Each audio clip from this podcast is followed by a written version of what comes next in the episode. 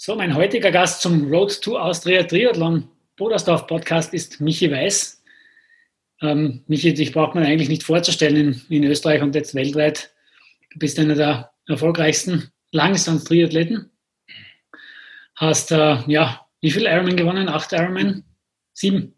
Sieben Ironman, 75.3, eine Challenge und Xterra Weltmeister. Okay, also man sieht eine umfassende Vita. Und ähm, der Sieg in Polersdorf fehlte noch. Da warst du letztes Jahr ja zu Gast über die Halbdistanz. Ähm, bist ähm, auf Platz 2 gelandet, nachdem du einen, einen Defekt hattest. Mhm. Ja, Ratschen in T1. Und äh, bist dann in der David Hanko noch Zweiter geworden. Ähm, und jetzt für den Austria Triathlon Bodersdorf hast du auf die Langdistanz gemeldet. Also wie es ja. aussieht, wird das im heutigen Jahr ja auch die, die einzige Langdistanz auf europäischem Boden sein, wo ein konkurrenzfähiges Feld am Start sein wird. Ähm, wie hast du dich vorbereitet oder wie, seit wann weißt du, dass du über die Langdistanz an den Start gehen wirst? Ja gut, ursprünglich habe ich mich natürlich auf den Ironman Austria vorbereitet für den 20. September und habe aber als Vorbereitung für Kärnten die Halbdistanz geplant gehabt in Bodersdorf und ja, jetzt nach der Absage in Kärnten leider habe ich mich dann entschlossen, einmal die Langdistanz in Bodersdorf anzugehen.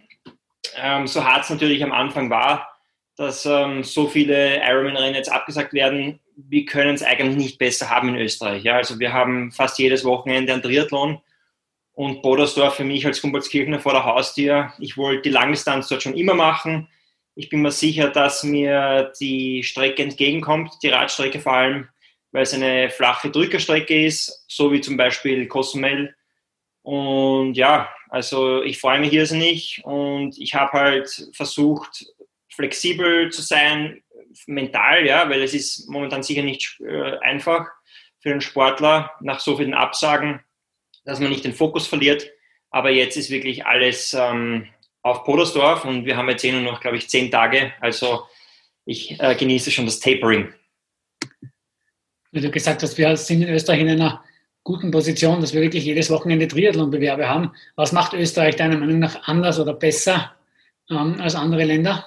Na gut, es ist, ich glaube, die Österreicher sind auf der einen Seite sehr genau, wir sind ein sicheres Land. Ähm, wir haben auch viele Triathlons, ähm, wir haben sehr viele engagierte Veranstalter, so wie zum Beispiel den Bernd Keller oder den Florian Werner, die jetzt den Mostiman und den Gmunder Triathlon gemacht haben und natürlich auch den Daniel Döller vom Bodersdorf. Und man sieht halt, dass ähm, ausländische Athleten zu uns kommen. Die Norweger war bei uns, haben sich sogar vorbereitet.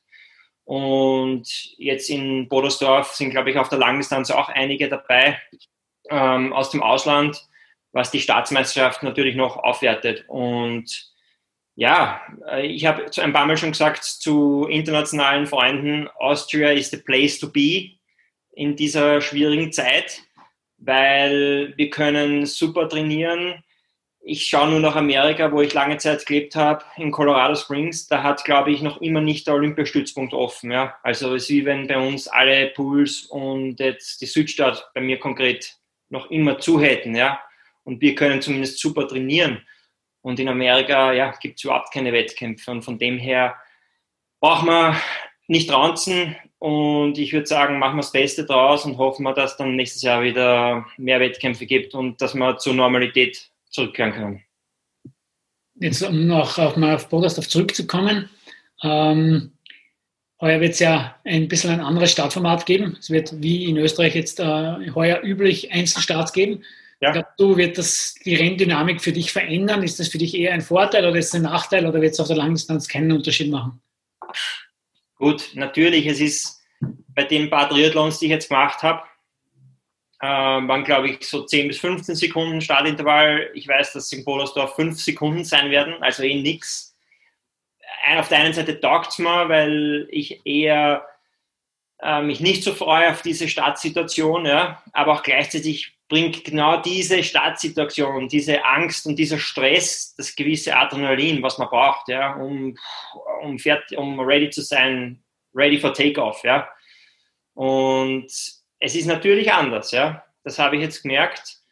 Aber wie gesagt, fünf Sekunden auf einer Langdistanz wird sich von der Renndynamik, glaube ich, nicht viel ändern. Gibt welche, die natürlich schnell schwimmen und vorne dann weg sind.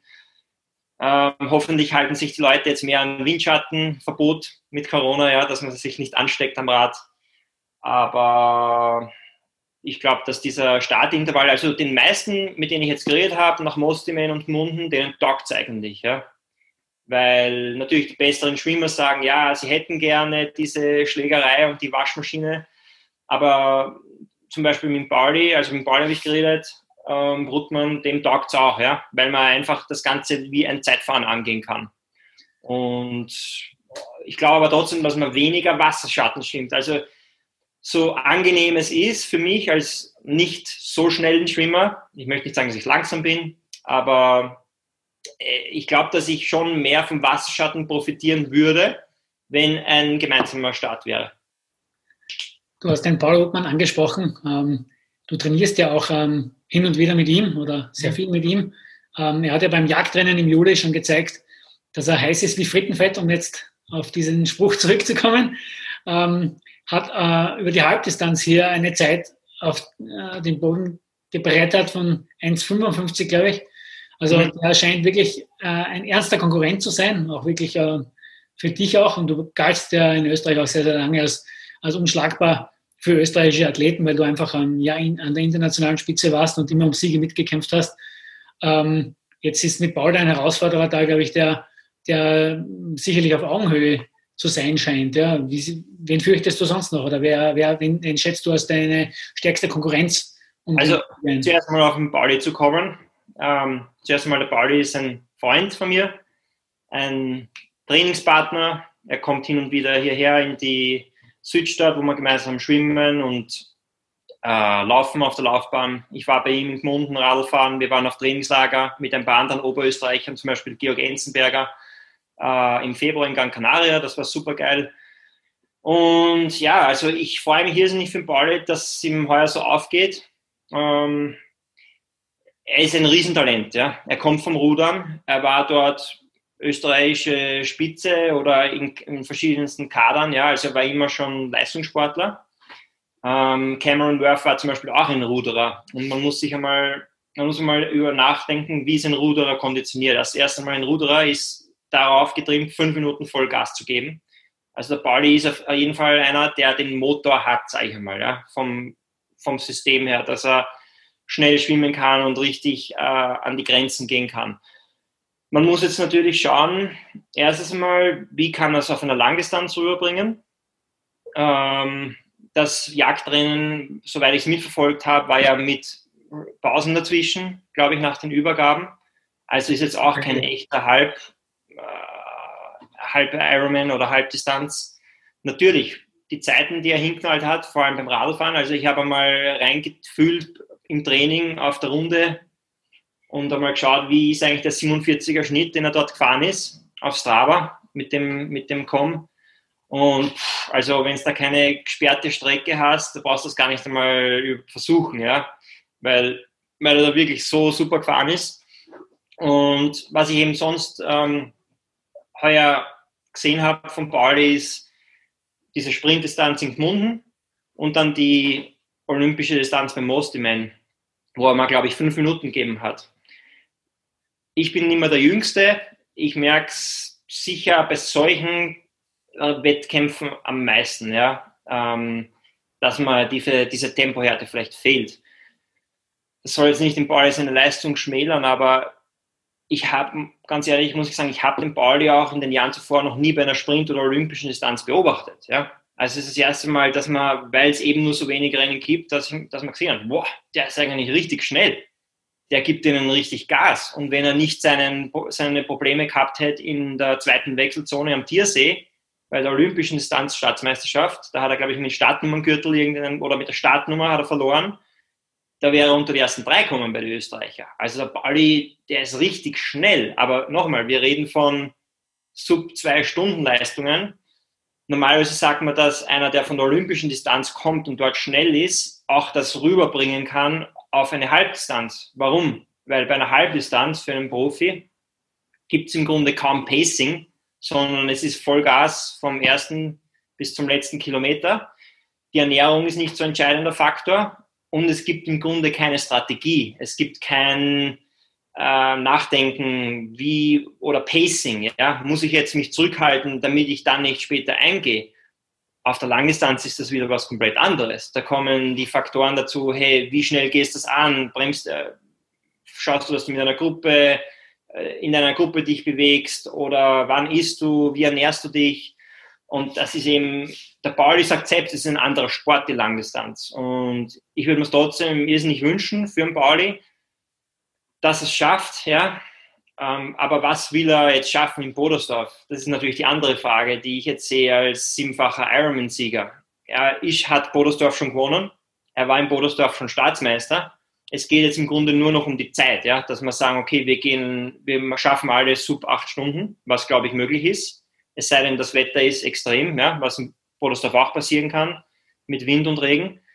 Ähm, also es sind super, super Athleten am Start und also für mich ist heuer, bis jetzt war mal der Staatsmeistertitel, das soll jetzt nicht arrogant klingen, aber war mir eher egal beim Radsport, sage ich mal, ist das was anderes, ja, wenn du mit dem Trikot herumfahren darfst und so in Österreich. Aber im Triathlon, vor allem wenn man sich eher international orientiert, ja, also ich, ich habe kaum einen Sponsor und ich lebe von meinen Sponsoren, der sagt, hey, wir wollen, dass du Staatsmeister wirst. Aber man muss natürlich heuer, das Ganze wird aufgewertet. Und ich sehe den Pauli, ich sehe den George Enzenberger aus Oberösterreich, der enorm viel Potenzial hat. Ähm, bei ihm mache ich immer manchmal die Sorgen, dass er zu viel trainiert, weil er hat auch einen Ironman simuliert im Training. Ich glaube Ende Juni, was ich nicht gemacht hätte, aber ich weiß, dass der George da richtig vorne mitmischen wird können auch, wenn er einen guten Tag hat. Dann natürlich auch der Max Hemmerle, darf man nicht vergessen, ja. Der war Zweiter in Wales, am Ironman Wales, glaube ich, letztes Jahr und schon Dritter. Der Steger Tom ist, glaube ich, auch am Start, aber ist nicht, okay, siehst, ich, ich kenne gar keine Startliste. Warum? Und das ist, glaube ich, das Wichtigste. Ich gehe ganz normal nach meinem Protokoll, Ironman, stick to the Protocol. Ich gehe da rein in Bodersdorf, wie in jeden anderen Ironman.